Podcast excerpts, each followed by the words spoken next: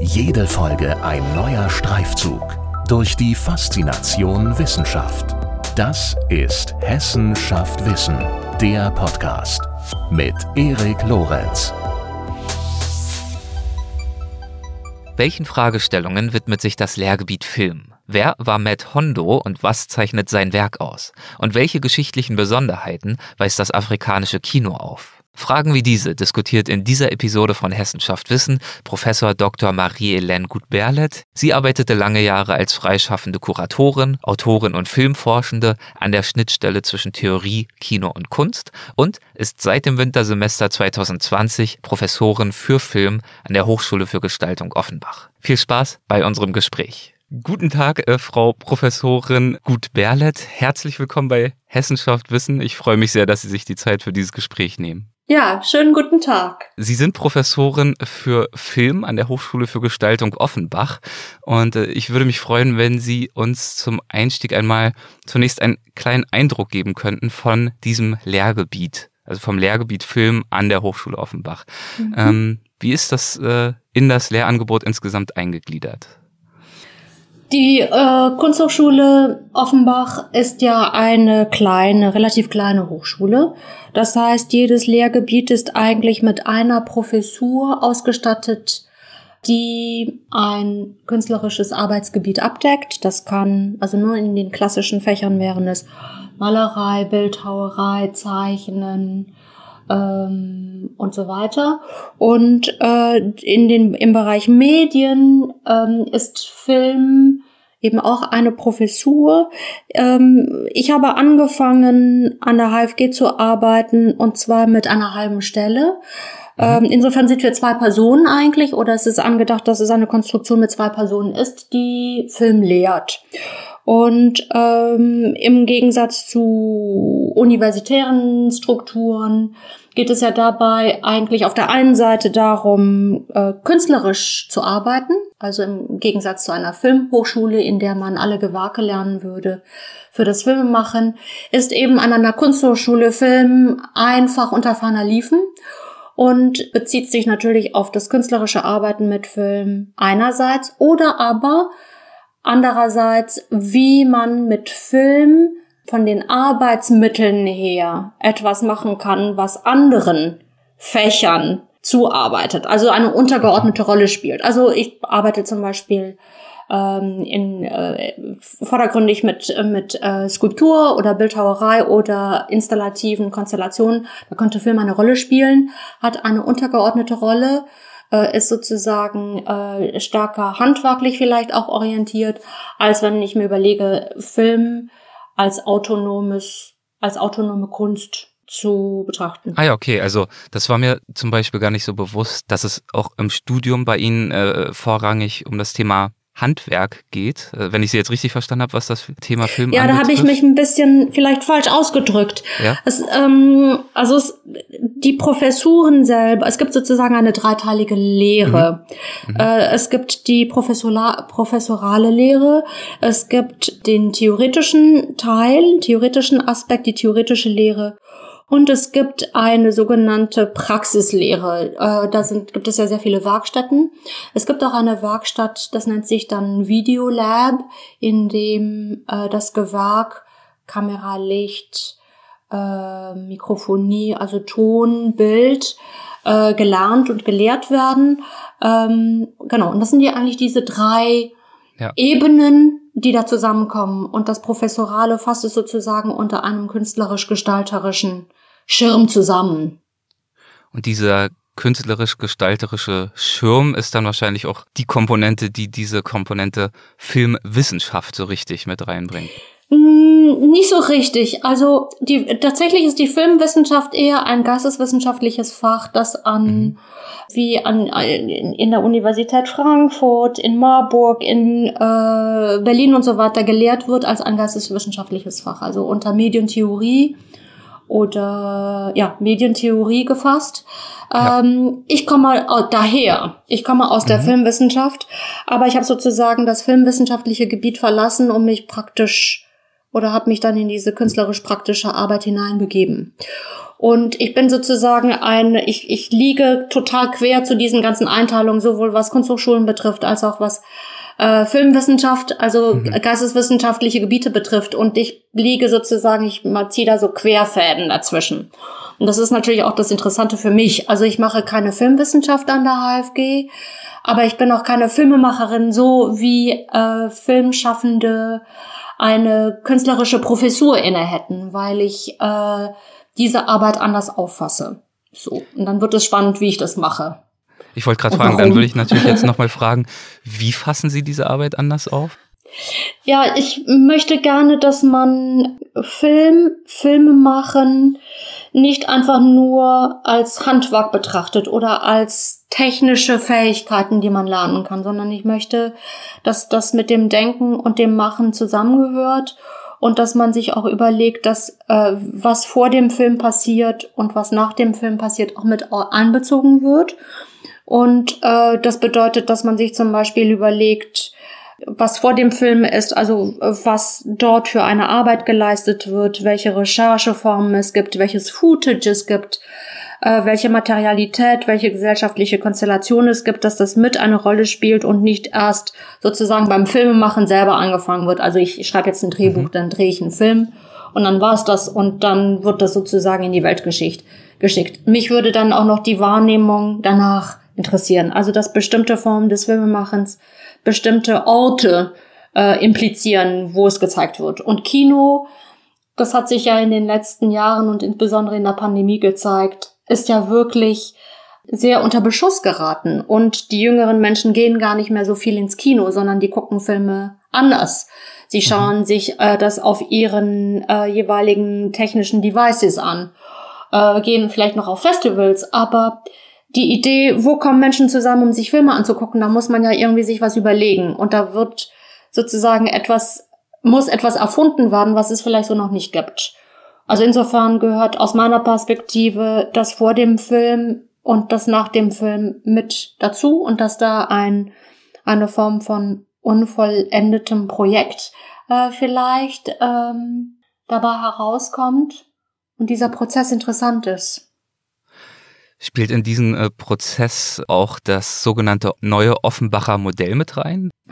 Das Offenbacher Modell bezeichnet eigentlich die Idee, dass in der Lehre die Fächer, die es gibt, die Lehrgebiete nicht voneinander sehr so stark getrennt sind, sondern dass die Studierenden, die an der HFG ähm, da sind, sich ausprobieren können und sie können dann unter den unterschiedlichen Fachrichtungen also Bühnenbild, Medien, Kunst und Kommunikationsdesign, äh, können sie eben hin und her wechseln oder sie können sich auch überlegen, wo sie sich dann selber auch positionieren. Also vielleicht auch Hybride entwickeln. Ähm, also eine, eine sehr offene Konstruktion, die den Studierenden auch viel abverlangt, wo sie sich bewegen und ja, am Anfang sind viele erstmal total begeistert und dann gibt es diese, diese Form von Verzweiflung, weil man nicht alles machen kann. Hm. Und dann konzentriert man sich wieder neu und dann kommen eigentlich die richtig tollen Projekte zustande. Also aus meiner Sicht.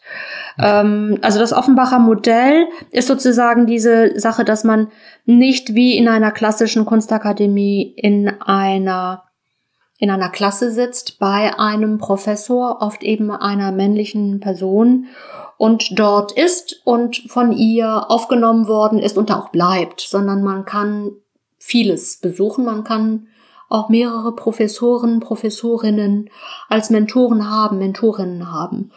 Und ähm, das übertrage ich sozusagen auf den Film. Wenn wir sozusagen ein offenes Modell haben, was würde das für den Film bedeuten? Und das bedeutet, dass man dann eben nicht nur Film, Kino, Kurzfilm, Kurzfilmtage, Kurzfilmprogramme und so weiter hat oder Fernsehen, sondern dass man sagt, man muss das irgendwie viel offener gestalten. Man muss da eine ganze Palette an anderen Gedanken zulassen, die vielleicht auch am Anfang verwirren, aber dass man sich für die Umgebung interessiert, die Film aufmacht. So. Damit wird das ganze Thema ja verhältnismäßig dann auch ziemlich interdisziplinär, oder? Also ja, genau. der Begriff Film ist einfach deutlich weiter gefasst, als man das im ersten Moment vielleicht vermuten würde, was die Inhalte anbetrifft. Absolut, genau. Und ähm, da kommt ja was zusammen von einem angewandten und einem künstlerisch autonomen. Und beides soll möglich sein. Haben Sie dafür vielleicht ein Beispiel? Also ich weiß, dass Sie an der Hochschule ja auch viele Praxisprojekte durchführen. Ein Beispiel, in dem, mit dem das äh, deutlich gemacht werden könnte.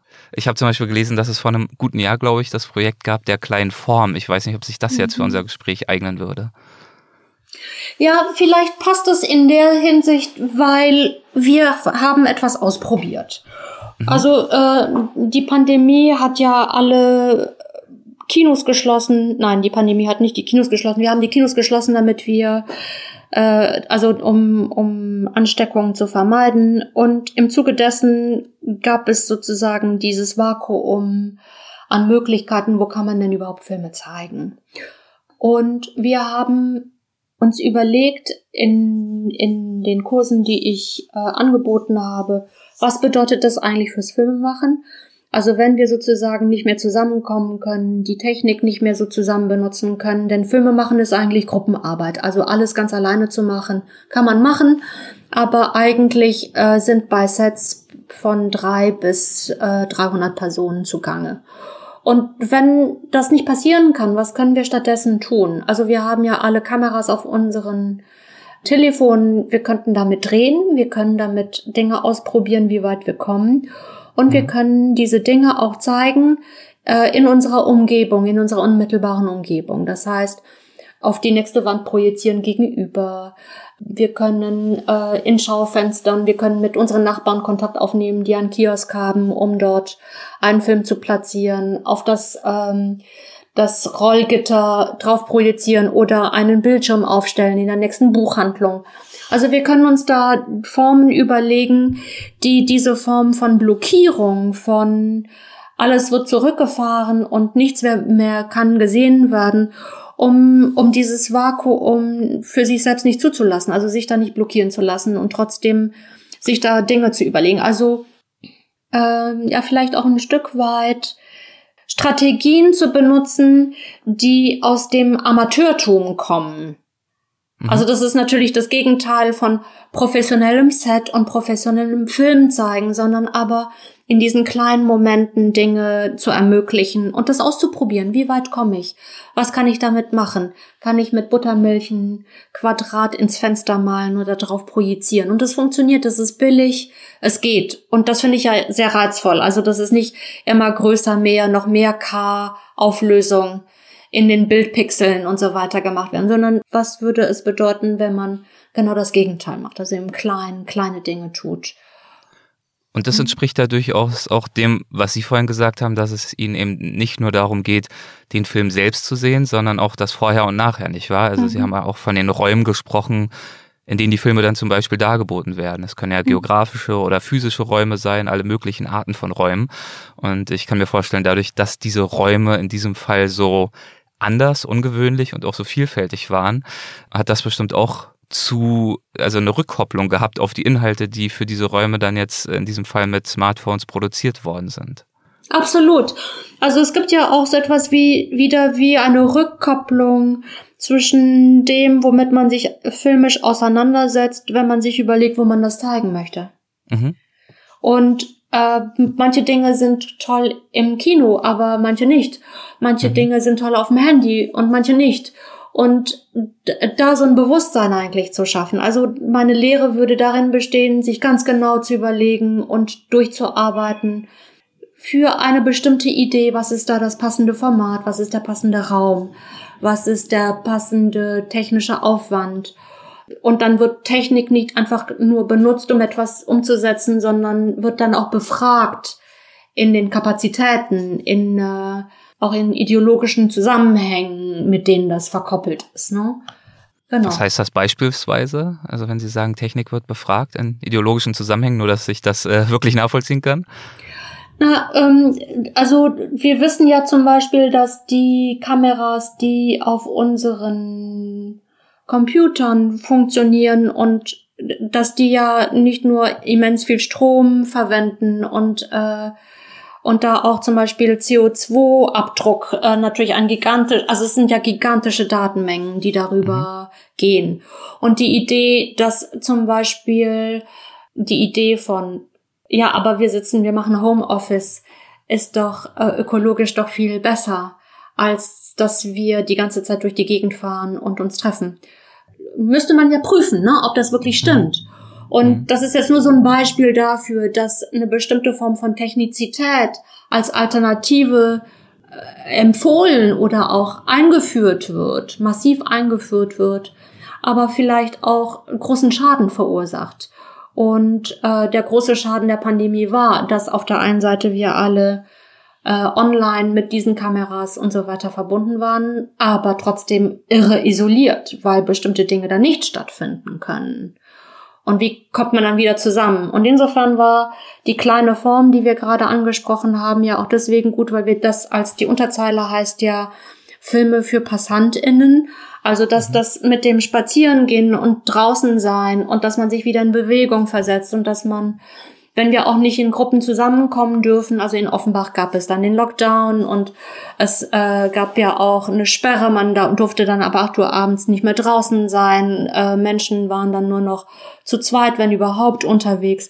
Also wie reagiert man eigentlich darauf? Und dann ihnen zu sagen, aber es gibt, wir machen dann Filme für Passantinnen, ist so eine Geste, zu sagen, dann machen wir es eben für diejenigen, die jetzt vorbeilaufen und in zwei Minuten laufen vielleicht nochmal zwei vorbei und das bedeutet, dass es dann wieder ein Loop wird, ähm, dass es eine kleine Sache ist, die man angucken kann, ohne dass man eine Crowd bildet vor einem Bildschirm, äh, die etwas feiert, sondern dass man vorbeistreuend im Vorbeigehen etwas aufschnappen kann, was sich bewegt. Also da ist das ja alles wieder miteinander verkoppelt. Hm. Was am äh, Medium Film ist es denn, dass Sie so sehr begeistert und anzieht, dass sie diesem Thema ja nun doch einen beträchtlichen Teil ihres beruflichen Lebens widmen und auch schon gewidmet haben.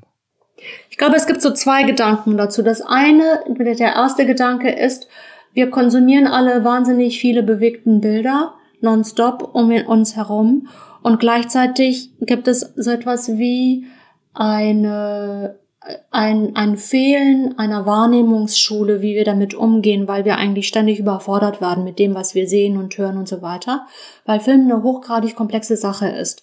Also wir werden emotionalisiert, wir bekommen Inhalte, wir werden informiert, es gibt Bewegungen, Menschen und so weiter, das ist hochgradig aufgeladen, das Ganze. Und es gibt aber eigentlich, es fehlt so etwas wie eine Schule, ähm, mit dieser Wahrnehmung umzugehen, mit dieser Überforderung. Und das mit der Überforderung, wenn man das so an sich selber ernst nimmt, dann fragt man andere Dinge. So. Mhm. Ähm, ich bin groß geworden äh, zu einer Zeit, als man in allen möglichen Fächern in der Schule den Holocaust durchgekaut hat. Und ich sage durchgekaut nicht despektierlich, sondern ich bin geprägt sozusagen von dieser Idee der Aufarbeitung in allen Medien. Und dass man sich mit einer bestimmten Frage von Geschichte, von Urgency medial auseinandersetzt. Und also jetzt Film nicht nur als Unterhaltung zu betrachten, da könnte man ja auch sagen, Unterhaltung ist ja schön und nett und das ist eine Industrie und dann kann man ja mit Geld verdienen und das ist auch alles wunderbar und affirmativ, das ist toll, da habe ich auch gar nichts dagegen einzuwenden. Aber wenn alle sozusagen, wenn es die große Affirmation gibt, würde ich zu denjenigen gehören, die sagen, ja, aber könnten wir, wir müssen es doch auch in Frage stellen. Und was sind denn das für Machtverhältnisse? So. Und wenn mhm. alle sich auf die Machtverhältnisse stürzen würden und sagen, aber wir müssen das auseinandernehmen und kritisieren, würde ich sagen, aber jetzt müssen wir auch wieder in die Unterhaltung gehen. Also ich würde dann immer diejenige sein, die das Gegenteil dann wieder interessant findet, weil sobald etwas etabliert wird, fange ich an, mich zu langweilen oder ich denke, ja, aber okay, jetzt müssen wir wieder in eine andere Richtung umschlagen. Und das ist das, was ich an Wissenschaft so interessant finde, dass man sagen kann, Wissenschaft betrifft den Teil, der, der das untersucht, was schon da ist, was wir wissen. Und da gibt's den Teil, der sich daraus ergibt, vielleicht so eine Form von Fiktion. Und ich glaube, Film ist für mich an der Stelle das beste Medium, das umfassendste Medium, genau solche Fragen zu stellen. Und auch wenn ich nicht, wenn ich nicht wollte, würde ich trotzdem immer wieder darauf zurückkehren. So, ja. Ich reagiere da drauf. Das ist so ein Magnet und dann denke ich, oh ja, das ist auch wieder spannend. Ja.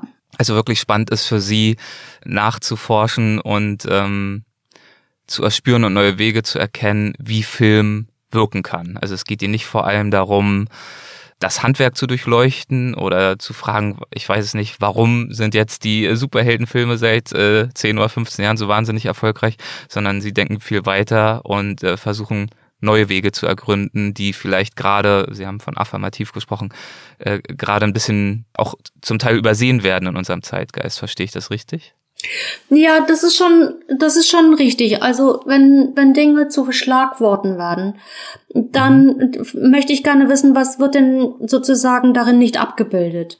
Oder der Film hat eben den Vorteil, dass man Dinge ganz konkret sehen kann. Man spricht über MeToo, aber im Film kann ich zum Beispiel eine ganz konkrete Person in einer ganz konkreten Situation zeigen. Und äh, ich glaube, dass es da so einen Willen gibt, Dinge zu sehen, die man sonst nicht sieht, äh, die sonst nicht, äh, die sonst nicht beleuchtet werden, aber nicht aus so einer Besserwisserei oder so einer Kritik nur, sondern weil äh, so monolithische Konstruktionen ja auch verfänglich sind und auch doof machen. Wenn wir alle einverstanden sind, dann ähm, dann kann das das kann ja nicht stimmen. Ne? Wir können ja nicht einfach mhm. alle der gleichen Auffassung sein, weil also es ist eigentlich eher so ein Bedürfnis des Dialogs und der Diversität und dass sich Dialog und Diversität abbilden in dem, was wir tun. Und ich finde, das äh, bildet sich ja in Ihrer Arbeit äh, durchaus auch in anderen Bereichen ab. Also vielleicht äh, lohnt es ja zu erwähnen, dass Sie nicht ausschließlich äh, Filmschaffende oder äh, fokussiert sind auf das Thema Film in ihrer Arbeit, sondern sie sind ja äh, seit vielen Jahren auch freischaffende Kuratorin, Autorin, Filmforscher mhm. natürlich auch und waren das für den größten Teil ihrer Karriere, soweit ich weiß, ja auch in freischaffender Art und Weise. Mhm. Kann man das auf den Punkt bringen, was sie in dieser selbstständigen Arbeit geleitet hat? Also welchen Schwerpunkten sie sich dabei besonders gern und häufig äh, widmen, gewidmet haben bisher? Ich kann das gar nicht so trennen von ökonomischen Bedingungen. Mhm. Also die ökonomischen und die inhaltlichen Zusammenhänge gehören zu, also da ist etwas, was zusammengehört. Ähm, ich bin zu einem bestimmten Zeitpunkt habe ich die Universität verlassen, weil ich das Gefühl hatte und auch wusste, die Themen, die mich interessieren, kann ich in dem Curriculum und in den Möglichkeiten, Drittmittel zu beschaffen, nicht finanzieren und dafür Kurz sei muss eingefügt, vielleicht, Sie haben fast 20 Jahre als äh, in einer filmwissenschaftlichen Anstellung ja, gearbeitet an der genau. Uni. Ja. Genau. Mhm. Und in diesem Zusammenhang gab es sozusagen die Einsicht, dass bestimmte Dinge, die mich interessieren, kann ich da nicht finanzieren. Und die sozusagen die Durchlässigkeit, die so etwas wie das porös machen von was ist Wissenschaft und was ist Kunst, das konnte ich da nicht finanzieren in diesem Zusammenhang.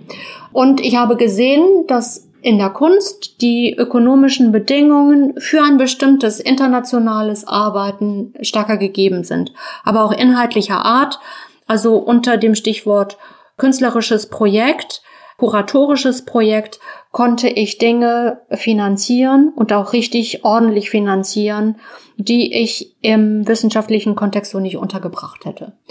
Also da, ich, ich konnte dann, ich hatte eine größere, sowohl ökonomische als auch inhaltliche Freiheit, die Dinge zu untersuchen und zu bearbeiten, die ich in der Wissenschaft so nicht machen konnte.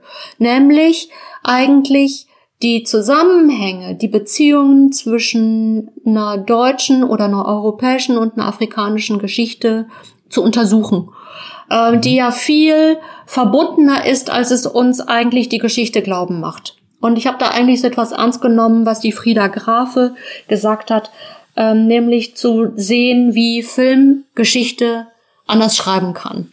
Also Film erzählt eine andere oder kann, ist in der Lage, äh, von geschichtlichen Prozessen anders, äh, sich anders zu äußern, sozusagen schreibt diese Geschichte anders als Geschichtsbücher, als die, weil es da Auslassungen gibt und so weiter, die nicht thematisiert werden.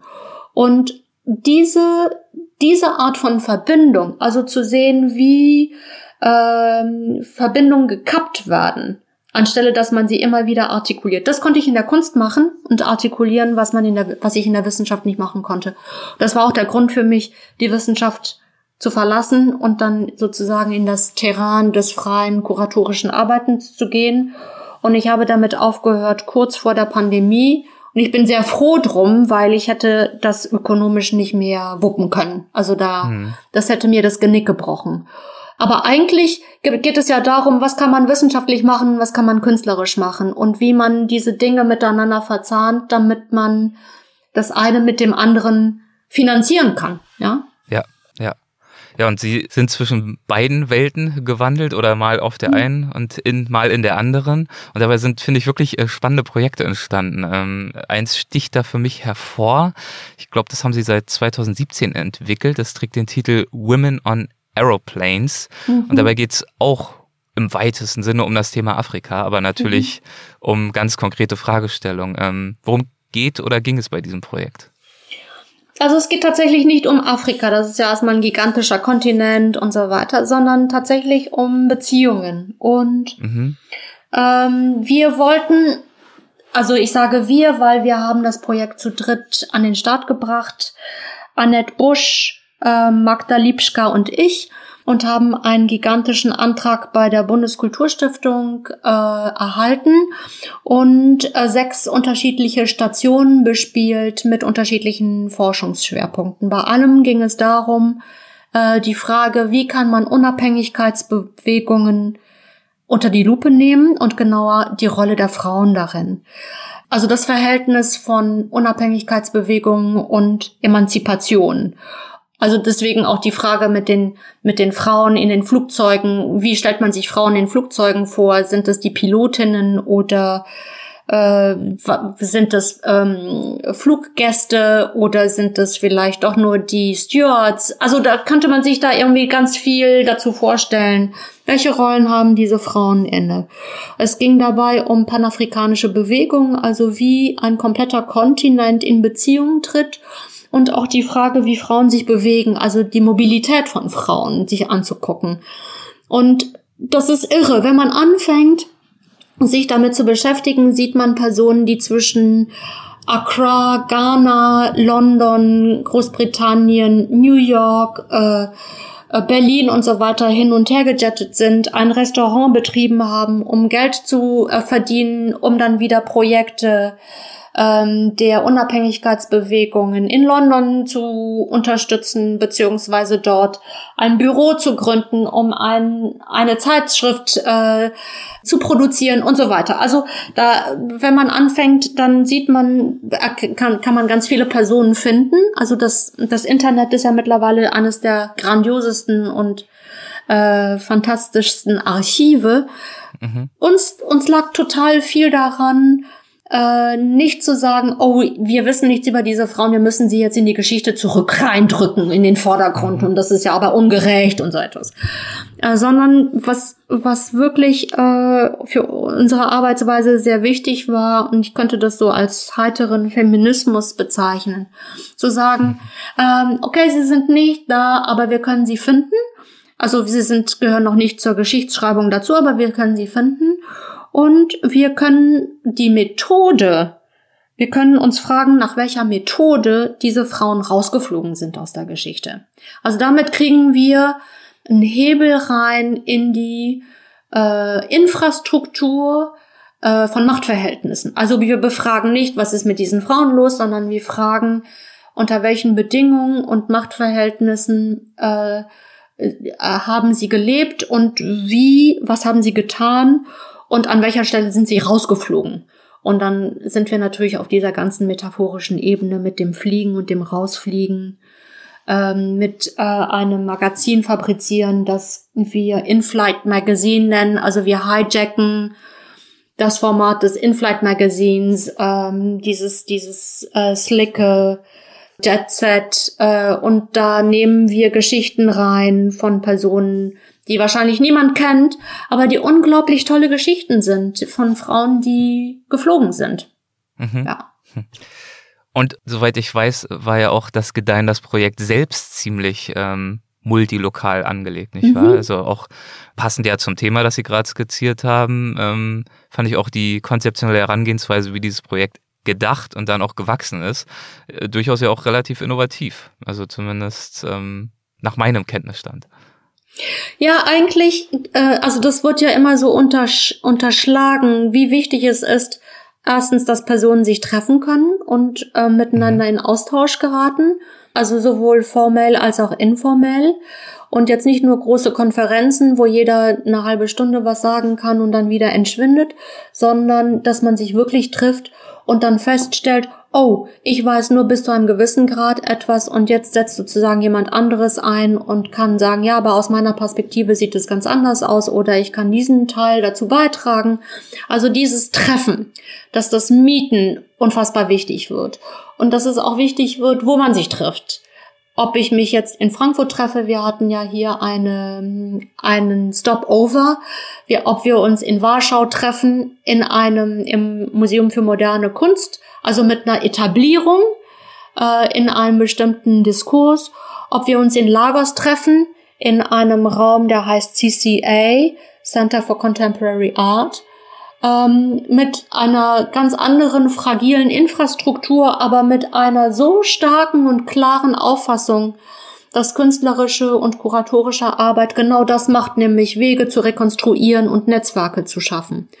Mhm. Und äh, darüber andere Inhalte logischerweise generiert, generiert werden. Ne? Ja. Und das waren eben Inhalte im weitesten Sinne über die Rolle von Frauen in den afrikanischen Unabhängigkeitsbewegungen verbunden mit diesen Fragestellungen, die Sie gerade erwähnt haben. Warum und wie sind Sie zum Teil dann ähm, später aus der Geschichtsschreibung mehr oder weniger äh, rausgeflogen, in Anführungszeichen. Aber ähm, dieses Projekt. Ja, äh, ja? Tut, tut, mir leid, ich muss da ja, nochmal nachhaken. Ähm, also es gibt mir nicht nur so, also die Sache mit der Rolle ist natürlich schwierig. Mhm. Also die Rolle, die sie gespielt haben, ist ja nicht einfach so, dass man dann sagen kann, oh, die war eine tolle Journalistin oder eine super Pilotin oder so etwas, sondern die Form von Mobilität, also auch wieder so die Frage von Rolle zu dekonstruieren, zu fragen, was bedeutet das? Spricht man auch von Männern, wenn sie eine Rolle haben? Weiß ich nicht, nicht so sehr. Äh, nicht im gleichen Maße. Man spricht bei Frauen stärker davon, dass sie eine Rolle einnehmen. Welche Rolle haben Frauen gespielt? Welche Rolle haben Männer gespielt? Würde man nicht sagen. Man würde sagen, Verstehen Sie, worauf ich abheben mhm, möchte? Mhm. Dass da, ähm, also wir konnten, äh, also die Ausstellung in, in Warschau be befasste sich auch mit der Unabhängigkeitsbewegung in Polen und welche Künstlerinnen und Künstler sich damit beschäftigt haben. Und die wiederum so zusammenzubringen und über Allianzen zu sprechen in der Herangehensweise. Nicht, dass sie sich unbedingt kannten, aber in der Herangehensweise. Also nicht nur einfach afrikanische Frauen oder so. Das ist gar nicht, oder das ist schwierig, wenn man das so darauf so fokussiert und so geografisch wiederum so abschirmt oder zumacht. Das würde das ein bisschen verkürzen. Also äh, ein Beispiel, das mir immer wieder begegnet ist äh, mhm. bei, bei der Vorbereitung aus diesem Projekt, äh, ist die Künstlerin Colette Omokbai. Äh, die war ja für dieses Projekt, glaube ich, relativ wichtig, zentral. Ähm, können Sie mich aber gerne auch korrigieren, wenn das nicht so war. Ähm, vielleicht lässt sich ja an Ihrer Person und an Ihrer Geschichte nochmal zusätzlich verdeutlichen, wie das Projekt erdacht war und wo die Schwerpunkte lagen. Ähm, mhm. Aus welcher Perspektive haben Sie äh, diese Künstlerin besprochen in diesem Projekt? Wir haben angefangen eigentlich zu gucken, wo taucht sie auf und was können wir überhaupt von ihr finden. Also mhm. Collect Omogbai taucht in den 60er Jahren auf in einem Kontext der der Kunst, der Kunstproduktion und der Kunstlehre in Ibadan. Das ist im Norden Nigerias. Und dann wissen, da gibt es so ein paar Bilder, die tauchen in Publikationen auf und dann entschwindet sie. Kein Mensch weiß, wo sie ist. Es gibt ein paar Bilder, die im Iba-Leber-Haus in Bayreuth im Archiv liegen. Deshalb, weil Uli Bayer äh, damals in Ibadan war, sie auch kannte und da auch gearbeitet hat. Das würde jetzt ein ganz anderes Fass nochmal aufmachen. Was macht Uli Bayer in Lagos in den 60er Jahren bis Anfang der 70er Jahre, bis kurz äh, vor dem ähm, Biafra-Krieg. Und dann ist die Frage, was macht sie? Wo ist sie hin? Und dann haben wir herausgefunden, sie hat angefangen, ähm, sie hat nochmal Education in New York äh, studiert und dann entschwindet sie so. Und natürlich ist die Frage, was macht denn eine Person, die in den 70er Jahren aus Nigeria nach äh, in die USA fliegt? Wo ist sie? Wo lebt sie? Was passiert mit ihrer Kunst? Äh, gibt es Lager dafür? Wer hat die Sachen entgegengenommen? Also lauter so tausende von Fragen. Und die Frage von Search Research, also wie suche ich? wofür gibt es Archive? Wer weiß etwas über sie? Über eine solche Figur, die die sozusagen nicht hinterlegt ist als Autorität, ähm, müssen andere Wege gegangen werden als für Personen, wie wir das irgendwie denken. Wir gehen ins Archiv und dann finden wir lauter Sachen und dann können wir den Nachlass haben und den, die Briefe und die Korrespondenz und, und das Material und die Zeichnungen und so weiter. Das ist natürlich in dieser Weise nicht unbedingt gegeben. Und wir haben dann aber durch das CCA in Lagos Personen gefunden und mit Personen zusammengearbeitet, die sich auf den Weg gemacht haben, die gesagt haben, okay, dann suche ich ähm, in die eine oder andere Richtung. Und es sind, äh, und sie ist gefunden worden. Mhm. Und äh, sie äh, wollte gar nicht mehr unbedingt mit ihrer Kunst aus den 60er Jahren in Verbindung gebracht werden. Das kann ja auch passieren. Also man möchte ja nicht unbedingt sozusagen dann wieder rausgeholt werden und ans Licht geführt für das, was man als junge Person in den, in ihren, die war Anfang 20, was sie da gemacht hat. Äh, und ähm, genau, und das wird ja spannend. Wie, wie kann ich suchen? Wo suche ich anstelle von in den normalen Archiven? Wie gehe ich da vor? Und das sind natürlich interessante Wege, die man vielleicht in Europa nicht mehr so bedenkt, zumindest nicht in Westeuropa, wie das Archive ja Teil von nationalen Strukturen sind, dass es um Macht geht, dass die, darin die Geschichte nicht unbedingt äh, von allen Personen festgehalten ist und so weiter und so weiter. Also ja, ja. Politiken von Archivierung und von Recherche. Mhm, ja. Ja, spannend. Ähm, ich würde gerne nochmal auf das äh, Thema Film einmal zurückkommen und einen äh, Schritt nochmal zurückgehen. Sie haben ja schon 2004 äh, ein Buch veröffentlicht, meine ich mhm. war es zumindest das Jahr, mit dem Titel Auf Reisen, Bindestrich, mhm. afrikanisches Kino. Mhm. Worum ging es in diesem Buch und wie kam es zu diesem Buch? Das ist meine Diss, meine Dissertation. Äh, die habe ich geschrieben, ähm, nachdem ich so einen ganzen Zyklus an anderen Dingen gemacht hatte. Ich habe viel übersetzt zu und in Filmen. Ich habe viel bei Festivals gearbeitet. Äh, ich habe viele Filmkritiken in der Richtung geschrieben. Und an einer bestimmten Stelle habe ich mich dann getraut zu sagen, okay, jetzt schreibe ich meine das dazu. Also auch dieses mhm. Trauen, was mache ich denn als Mitteleuropäerin in Bezug auf das Thema? Ähm, vielleicht ist, fällt es für andere nicht so, äh, ist es kein großes Ding zu sagen, ich beschäftige mich mit mexikanischer Malerei, obwohl ich keine Mexikanerin bin. Ich zu diesem Zeitpunkt habe mich damit äh, sehr beschäftigt. Was, welchen, welchen Grund muss ich haben? Welche, äh, welche Haltung habe ich dazu? Welche Einstellung? Und okay, dann habe ich dieses, äh, diese Arbeit äh, gemacht. Ich war ja auch mehrere Monate in Burkina Faso, in Ouagadougou. Hab da auch das Festbako, das es ja jetzt auch wieder gibt. Der Alex Moussa äh, Ouedraogo leitet es, Saradogo, Entschuldigung, leitet es ja jetzt.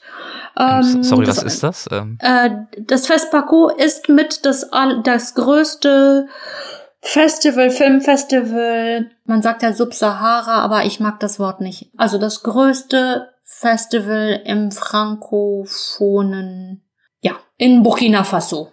So. Mhm, mh, okay. ähm, es gibt vielleicht insgesamt zehn Festivals auf dem Kontinent, die große, namhafte Festivals sind. Und äh, Fespaco ist eines davon. Gibt es, glaube ich, seit 1969. Hat es Sie damals nach Burkina Faso verschlagen im Rahmen Ihrer Dissertation? War das ja. der Anlass? Ja, Genau. um äh, sich dort gezielt im Rahmen dieses Festivals dann ähm, mit dem afrikanischen Kino, wobei hier der Begriff wahrscheinlich äh, deutlich äh, weiter greift als das, was äh, so. Sie waren ja dort ganz konkret vor Ort unterwegs, ähm, um wahrscheinlich nicht dem ganzen afrikanischen Kino gerecht zu werden, sondern ganz bestimmten Fragestellungen. Aber um das zu tun, waren Sie dort vor Ort. Ähm, ja, genau. Genau. Ich hatte da ein Stipendium mit dem DAAD und habe mich im Vorfeld damit schon sehr stark beschäftigt, aber vielleicht deshalb, weil es eine lange und große Exilgeschichte gibt zu, zum Filmschaffen afrikanischer äh, Autorinnen, Autoren, äh, gibt. Und deswegen ist ja auch die Idee von was ist afrikanisches Kino ja nicht auf, auf den Kontinent selber beschränkt, sondern es gibt dafür andere Zentren. Man müsste nach, nach Kanada gehen, nach Italien, nach Frankreich, logischerweise England, Amerika. Und ist so auch der Titel des Buches zu verstehen? Auf Reisen, afrikanisches Ja. Kino? Weil es ist Ja. ja kein Reisebuch, sondern es geht Nee. ja sozusagen um eine Reise durchs afrikanische Kino und wie es sein kann. Genau. Ähm, mich hat eigentlich, ähm, mich hat, glaube ich, angetrieben die Idee äh, zu rekonstruieren, welche Schritte sozusagen die technische, die technischen Möglichkeiten äh, von Filmmachen mit dem Kontinent verbinden. Also wie viele Reisen dorthin gehen und wieder zurückgehen, wer Bilder, wer hingeht, Bilder macht und diese Bilder wieder woanders hinträgt. Und tatsächlich ist es total spannend. Äh, das geht ja los äh, gleich mit den ersten Operateuren der Lumière-Brüder äh, 1897, 98, wenn ich mich richtig entsinne. Die, äh, also diese Operateure waren komplett alleine gestellt, haben äh, vor Ort Bilder gemacht, sie entwickelt und am nächsten Tag eigentlich zeigen können. Und das fand ich fantastisch. Also ein Attraktionskino, bei dem die Idee von, von dieser Trennung, ich gehe hin, filme, ja, nehme das alles wieder mit nach Hause, mache einen Film daraus und zeige es meinen Leuten zu Hause, der noch nicht gegeben war. Das ist ja das, was dann die ethnologische Filmpraxis gemacht hat. Also diese Art von Trennung. Ähm, So. Äh, also tatsächlich gibt es diese Beziehung des Reisens von reisenden Personen, die mit Kino zu tun haben, eigentlich seitdem es Kino gibt. Und diese Leute waren unterwegs äh, die ganze Küste entlang. Also ich glaube, die ersten Filmvorführungen in Dakar haben äh, 1898 stattgefunden. Und ich fand das phänomenal zu denken, oh, die, da gab es Leute, die haben ja schon vor 150 Jahren Filme gesehen. Und das hat Leuten Lust gemacht, selber Filmemacher zu werden. Und, Also das äh, heißt, nur dass ich es nachvollziehen kann, diese Reisenden, das waren dann vor allem europäische Reisende, die dort unterwegs waren, die, die diese Filme ganz am Anfang äh, produziert haben und die dann vor Ort eben auch dieses Interesse geweckt haben an einer Film, an einer Kinokultur. Habe ich das grob richtig verstanden? Ja, ja, kann man so sagen. Aber es waren nicht nur Europäer. Es gab, äh, Ja. ich glaube, es waren ziemlich hundertprozentig Männer, die sozusagen wie Han Handlungsreisende unterwegs waren Mhm. und äh, die äh, also wie das Attraktionskino am Anfang des Kinos, bevor es Kinoräume gab, äh, Schausteller waren und diese Idee, also die technischen Möglichkeiten äh, machten es möglich, dass ich mit einer Kamera aufnehmen und Film zeigen kann. Also ein Projektor und eine Kamera funktionieren nach den gleichen Prinzipien. Und dann äh, den Film eben vor Ort zu zeigen, das, äh, das ist ja gigantisch, was man damit machen kann. Und es ist ja attraktiv. Und es ist nicht attraktiv, da etwas zu sehen, was ich nicht kenne, sondern es ist attraktiv, weil es sich bewegt. Also ne, der Übergang von der Fotografie zum Film muss ja gigantisch gewesen. Also der, der den Eindruck, den man hat, oh mein Gott, es bewegt sich, ja. Und äh, und diese Schaulust, die das produziert hat, die ist ja die gleiche auch in Europa. Äh, Also wir haben da etwas gemeinsam. Das ist ja nichts. da- Ich glaube, die, Schaus die die ZuschauerInnen in in äh, in in den Orten äh, egal wo, hatten den gleichen Spaß, äh, Sachen zu gucken. Und ähm, das als Ausgangssituation zu nehmen, macht es natürlich dann ganz an, macht etwas anderes auf, als wenn ich beim, Ko beim kolonialen Kino anfangen würde. Also dieser Moment der Schaulust und des Spaßes und des sich selbst Erkennens, weil ich ja den, das, was der Operateur am Vortag aufgenommen hat, da ist jemand mit dem Fahrrad durchs Bild gefahren, das kann ich dann am nächsten Tag sehen und kann sagen, oh mein Gott, das ist ja der Onkel XY, der, den kenne ich. Und also dieses, den kenne ich, ist ja so ein Effekt, ne, äh, von Kino äh, in den Anfängen. Und eben erst später mit dem kolonialen Kino gibt es etwas wie, nein, das kenne ich nicht, das ist fremd.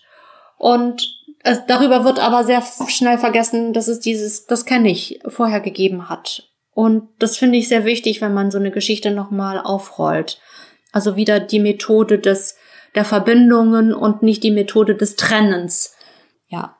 Und dann geht die Geschichte weiter. Es gibt viele, viele ähm, Ebenen, äh, in der man das aufmachen kann. Ja. Unterscheidet sich das afrikanische Kino, natürlich immer in Anführungszeichen gesetzt, solche Begrifflichkeiten, äh, grundlegend vom Kino in anderen Teilen der Welt heute? Lässt sich das in irgendeiner Art und Weise sagen, klassifizieren, einordnen? Ich glaube, ich würde mich derartig aufs Glatteis bewegen, wenn ich dazu irgendeine Form von Antwort gebe. Ich kann dazu keine Antwort geben, weil also wo was wo, wo wovon spricht man? Kann ich schon die Operateure mit zum afrikanischen Kino zählen? Ja. Kann ich denn das Kolonial, also diese Art von Machtausübung durch Bild, äh, Beeinflussung und Idee von, von Propaganda, kann ich das mit zum afrikanischen Kino zählen? Ja. Worin unterscheidet sich das von anderen Kinos? Also wir, also die Idee von Kolonisierung ist ja nicht nur eine, die sozusagen afrikanische Publikume umfasst, sondern wir wurden ja genauso kolonisiert, um sozusagen so einen Herrschaftsgestus auszuüben. Also ich würde auf der Ebene denken, Kino ist Kino und mhm. äh, diese Form von von Absperrung oder von Abgrenzung des Afrikanischen im Unterschied zu anderen würde ich von, von unter diesen Voraussetzungen fände ich also machen keinen Sinn. Was ich sagen okay, ich kann. Hab mich nur ja, mhm. Ich habe mich nur gefragt, weil der Untertitel heißt ja afrikanisches Kino, ja. ob sich sozusagen aus dieser Geschichte heraus, die Sie jetzt ja natürlich auch äh, nur skizzieren konnten, umreißen konnten, ob sich da da heraus etwas ähm, gebildet hat, wo man zum Beispiel sagen kann, ich weiß nicht, es gibt eine spezielle äh, Filmästhetik, wenn wir uns äh, afrikanische Filme anschauen oder ein Faktor, den ich glaube ich auch irgendwo, ich vielleicht sogar in Ihrem Buch äh, gelesen habe oder zumindest in einem Beitrag über dieses Buch, meine ich zumindest, äh, die besondere Beziehung des Kinos zur Oralität afrikanischer Kulturen, also äh, zur Sphäre des Akustischen und wie sich das äußern kann. Aber wenn Sie sagen, diese, diese Art der Klassifizierung führt zu nichts, nehme ich das natürlich auch so hin. äh, ja. Äh, ich habe mich tatsächlich in dem Buch an diesen ganzen Diskursen so abgearbeitet, was man ja. denn so denkt, was schwarz ist, was afrikanisch ist, was mhm. was ist denn Oralität und so weiter. Und um dann wiederum zu fragen, aber Oralität ist doch auch unsere, ne, auch unsere Kinokultur ist auch orale Kultur. Ja. ne? Also ähm, da nicht sozusagen äh, das Orale zum Afrikanischen so und dort nur hervorzuheben. Das mhm. orale, die orale Kulturen äh, hier im europäischen Kontext, also nur, ich würde das immer so dekonstruieren wollen. Der Dekonstruktionswille ist, glaube ich, mit der stärkste Impuls, sobald es da solche Fragen gibt, ähm, dass ich das Gefühl habe, nee, das ist, äh, das, da würde etwas verloren gehen, wenn man, wenn man solche Definitionen bejahen würde. Mhm, mh. Und aber ja, äh, das, was ich glaube ich sagen kann, ist, dass die das Filmschaffen von Autoren, Autorinnen des afrikanischen Kontinents kommt sehr spät eigentlich auf die Weltkarte, nämlich in die in den 60er Jahren. In Auseinandersetzung natürlich und aus den Unabhängigkeitsbewegungen heraus. Und da etwas mh, hm, es gibt so ein Abarbeiten natürlich mit dieser Kolonialgeschichte, die man sich, glaube ich, nicht krass genug vorstellen kann. Und die und es natürlich da in dieser Autorenschaft es noch um, also da gibt es ein, ein, ein Aufwand, eine Fragilität, eine, ein Prekariat im Filmemachen, äh, das äh, noch mal viel stärker ist als jedes andere Prekariat des Filmemachens, das andere kennen. Also wenn äh, unabhängige Filmschaffende in Europa die Bedingungen des Arbeitens hart finden, dann kann ich mir vorstellen, dass es dann nochmal um eine Ecke härter ist.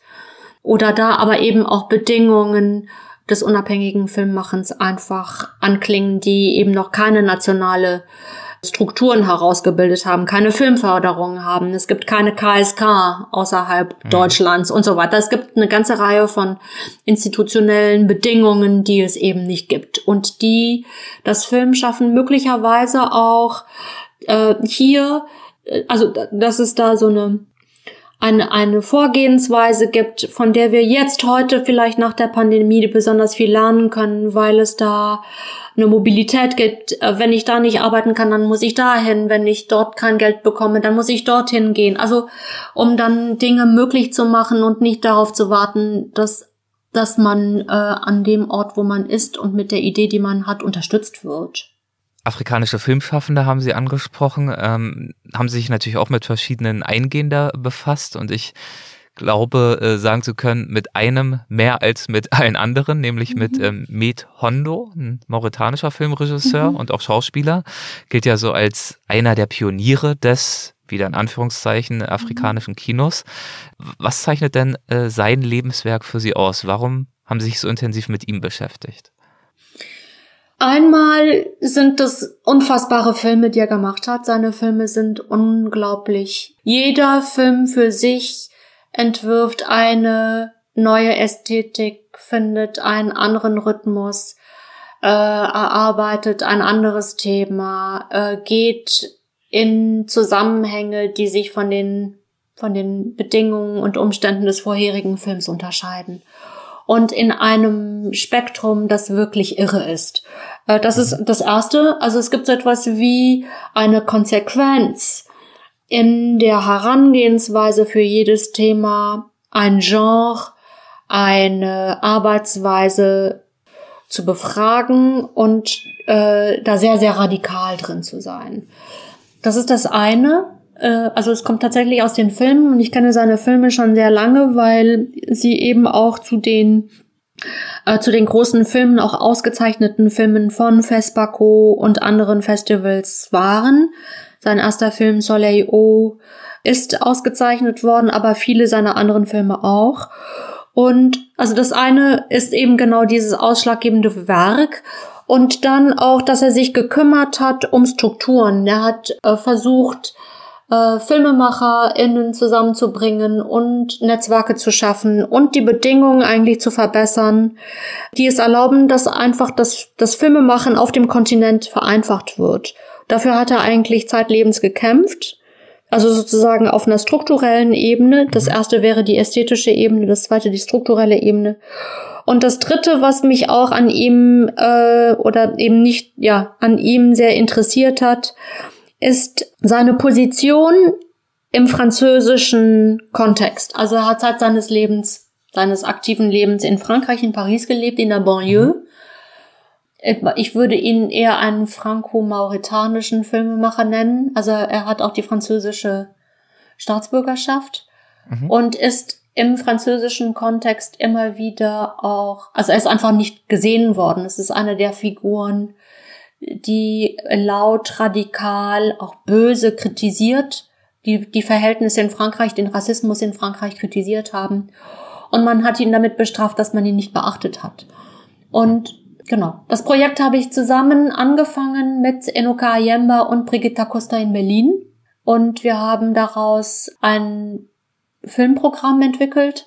Wir haben daraus Publikationen entwickelt, weil wir dachten, die Arbeit, wir müssen sozusagen die Dinge, die er geäußert hat und in denen er gearbeitet hat, nochmal wieder neu aufrollen, reaktivieren und deswegen äh, gibt es die Interview, ein Band mit Interviews von 1970 bis äh, 2018.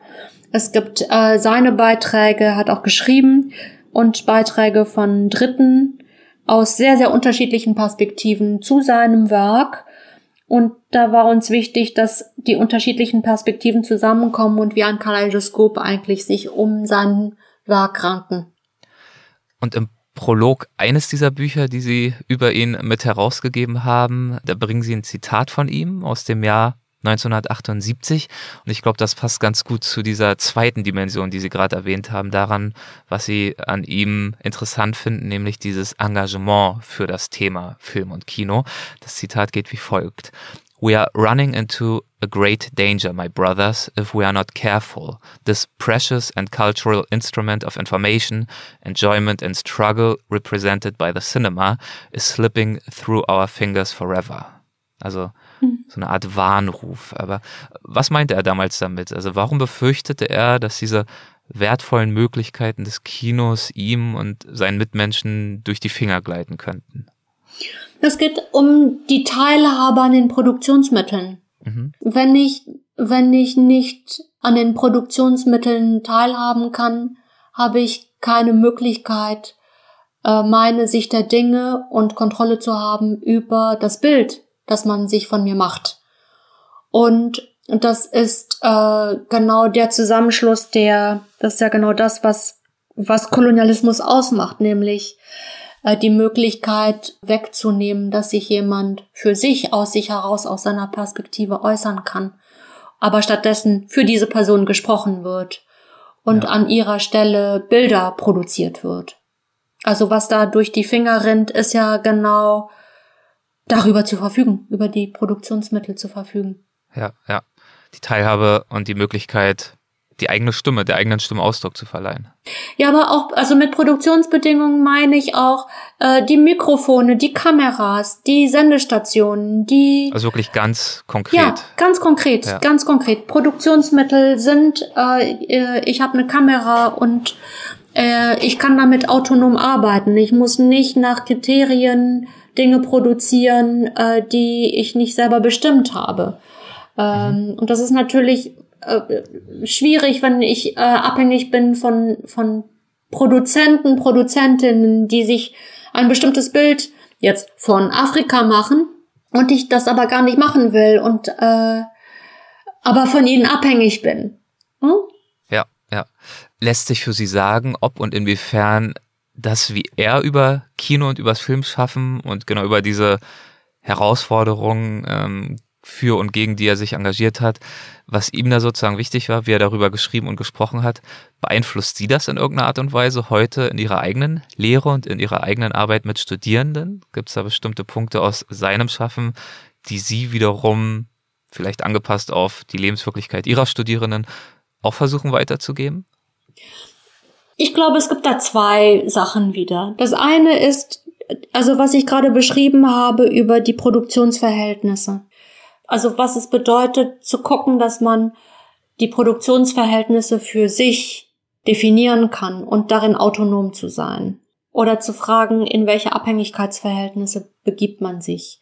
Ist zum Beispiel mhm. etwas, was ich heute total interessant finde, diese Frage zu stellen, wie kann ich davon abhängig sein, wenn wir von Computern und Programmen und so weiter äh, also mit diesen Dingen arbeiten müssen, die mit Lizenzen und so weiter verbunden sind und wir dann nicht unbedingt immer beschließen können, was das will ich haben und das will ich nicht haben. Also da sind wir ja auch in Abhängigkeitsverhältnissen. Mhm. Aber das ist auch zum Beispiel eine Arbeitsweise, also die Frage der Autonomie und der Verfügbarkeit von Produktionsverhältnissen. Das würde ich auch bei anderen Menschen sehen, die Film machen. Also die, der, der, der autonome künstlerische Film ist so wie das, was Matt Hondo sagt. Äh, auch die Filme von Straubier wären es. Also die pro Film eine eigene, äh, äh, also so eine Idee von, wie, wie kommen Ort, Produktionsmittel, Personen und so weiter so zusammen und wir lassen uns eigentlich durch nichts anderes bestimmen, was wir tun, außer durch die Inhalte, die wir hier definieren. So. Und nicht mhm. durch vorgegebene Längen von Sendeanstalten oder ähnlichem. Oder von der Handschrift des Regisseurs, die dann immer wieder auf Teufel komm raus auf jeden Film draufgeklebt wird. Ja, zum Beispiel. Oder, ja. oder nee, äh, bestimmte, bestimmte Schauspieler müssen in einer bestimmten Weise dargestellt werden. Oder es gibt Dialog. Also es gibt da unfassbar viele Konventionen, die eigentlich überholt sind, aber trotzdem noch weiter gepflegt werden, obwohl ja, sie sich irgendwie ausgelaufen haben. Und das betrifft ja eben auch die ökonomischen, die politischen Verhältnisse, äh, das Soziale, was sich darin zeigt und so weiter. Also die Frage, wie ich etwas zeige, sagt ja auch etwas aus über das, was ich zeige. Und das ist ja das Interessante. Mhm. Das, an, das, die, die, die andere Verbindung zu meinen Studierenden ist, dass Matt Hondo ähm, Filme gemacht hat, die so ein Schlaglicht werfen auf nicht sozusagen das Problem und das Thema isoliert zu sehen von meiner Umgebung. Und dann die Frage ist, was ist meine Umgebung? Wo bin ich? Was passiert hier vor meiner Haustür? Und zum Beispiel die Frage von Nachbarschaft in den Raum zu stellen. In seinen ersten Filmen hat er in Paris in seiner Nachbarschaft die Bedingungen von Arbeitern, von les travailleurs immigrés, also den immigrierten Arbeitern, die dann in der Autoindustrie und so weiter zugange waren, sich angeschaut. Dieser Film heißt Mes voisins, meine Nachbarn. Mhm. Und also nicht zu sagen, das große weit, die große weite Welt, sondern meine Nachbarn hier nebenan. Und dieses Motiv, meine Nachbarn, ist für mich zum Beispiel in Frankfurt oder jetzt von Offenbach ausgedacht, Anlass zu fragen, Hanau ist in meiner unmittelbaren Nachbarschaft und in Hanau hat es diesen Anschlag gegeben, bei dem zehn Menschen umgekommen sind. Und was ist das für eine Nachbarschaft? Wie kann ich mit meiner Nachbarschaft umgehen? Was kann ich, äh, wie kann ich darüber sprechen? Welchen, welchen Umgang im Medium kann ich finden, um von diesem doch sehr äh, traumatisierenden, von diesem katastrophalen Anschlag etwas, also damit umzugehen? Habe hab ich Möglichkeiten, filmisch darauf zu reagieren? Und ich würde denken, Metondo kann einem so zur Seite stehen mit diesem Film Mes Voisins, um äh, diese Frage zu stellen, wie komme ich irgendwie, wie, wie kann ich in meine Nachbarschaft gehen und gucken, was da passiert? Und dann zu fragen, was bedeutet es, nicht hinzugehen mit einer Idee, sondern hinzugehen mit der Frage, was passiert jetzt bei euch? Menschen zu interviewen, ihre Arbeitsbedingungen, äh, ihr Leben, ihre, ihre Lebensverhältnisse ernst zu nehmen und daraus eine Idee für den Film zu entwickeln. Leuchtet das ein? ja, ja, ja, doch, äh, leuchtet ein, leuchtet ein. Also sie haben uns zumindest äh, eine, mir zumindest eine Idee davon gegeben, was für sie es bedeutet, Film zu betreiben und ähm, auch diese Themen weiter zu vermitteln. Und ähm, das war soweit wirklich ein faszinierendes Gespräch für mich. Ich würde super gern äh, zum Abschluss noch zu einer Rubrik kommen. Äh, die haben wir in jeder Folge tatsächlich und das wären die Halbsätze. Keine Angst, ist nichts Schlimmes, würde einfach nur bedeuten, ich würde Ihnen zum Abschluss jeweils noch einen Halbsatz anbieten und wir schauen, ob Ihnen dazu irgendwas in den Sinn kommt. Wenn ja, was muss auch nicht zwangsläufig ein Halbsatz nur sein Ihrerseits. Können Sie so knapp oder ausführlich halten, wie Sie mögen. Eine prägende Erfahrung in meiner Karriere war für mich. Ufti ich würde nie von Karriere denken. also, ne? Ersetzen Sie es gern mit ja. Laufbahn ja. auf meinem beruflichen Weg. Ähm, natürlich hängt es mit, mit Kinoerfahrung zusammen. Es gibt Filme, die mich umgehauen haben und ähm, die mein, mein Denken total geprägt haben. Erinnern Sie sich, äh, was diesbezüglich vielleicht einer der ersten Filme war, die diese Wirkung bei Ihnen hatten? Ähm, ein Film war für mich äh, tatsächlich so ein, ähm, ein Erlebnis äh, Displaced Persons von Daniel Eisenberg. Mhm. Was hat diesen Film für Sie so äh, prägend gemacht? Das ist ein Film, der sich mit, mit der Faszination für Hitler auseinandersetzt und der mit Musik und in solch einer Loop-Konstruktion ähm, zu einer sehr starken Auseinandersetzung mit, mit, mit Bild, mit Enthusiasmus, mit dieser Euphorie umgeht, äh, die man Hitler entgegengebracht hat. Also Frauen, die dem Zug hinterherrennen, in dem er sitzt und gerade vorbeifährt. Und man sieht diese Euphorie. Ähm, und für mich ist diese Euphorie sozusagen gepaart mit dieser mit dieser Sache, die dann die Mitscherlichs später genannt haben, die Unfähigkeit zu trauern, also richtig andere, also richtige Gefühle auszudrücken. Es gibt ja so eine so eine Gefühlsausdrucksarmut im Deutschen und das ist, glaube ich, so ein Film, der der so etwas ausgelöst hat, mich damit auseinanderzusetzen. Meinen Studierenden gebe ich häufig den Rat. Ja, sich von mir nicht beraten zu lassen, sondern begleiten. Aha. Tatsächlich möchte ich nicht lehren, weil ich weiß, was, um, wie, wie es geht und um was es geht, sondern ich möchte lehren als ein Befragen von Möglichkeiten. Schön. Und es gibt ja zwei Richtungen von Lehren. Ne? Es gibt diejenigen, die sich hinstellen und genau wissen, wo es lang geht und ähm, nee, so nicht. Erzählen Sie nichts dazu. Nee. passiert es Ihnen auch nach Ihrer jahrelangen Arbeit mit dem Thema Film auf verschiedenste Art und Weise, passiert Ihnen regelmäßig, dass von Seiten der Studierenden was kommt, das Ihnen eine völlig neue Facette ja. aufzeigt, wie man Film verstehen kann, wie man es einsetzen kann? Ja. Ändern Sie sich äh, da an ein Beispiel? Ja, ich habe gestern einen unfassbar schönen äh, Vordiplomsfilm gesehen, der sich ähm, der sich wirklich was traut, ästhetisch und inhaltlich. Und mhm. das war ein sehr berührendes und äh, stimmiges Erlebnis. War sehr toll. Er hat da was Tolles gemacht. Schön. Ja. Wenn ich eine Finanzierung für ein Jahr oder zwei erhalten würde, mit der absoluten Freiheit an irgendetwas zu arbeiten, was auch immer ich spannend oder wichtig finde, mhm. dann äh, würde ich die ersten drei Wochen am Straßenrand sitzen und beobachten. und daraus dann Ideen generieren. Ja, ja, ja.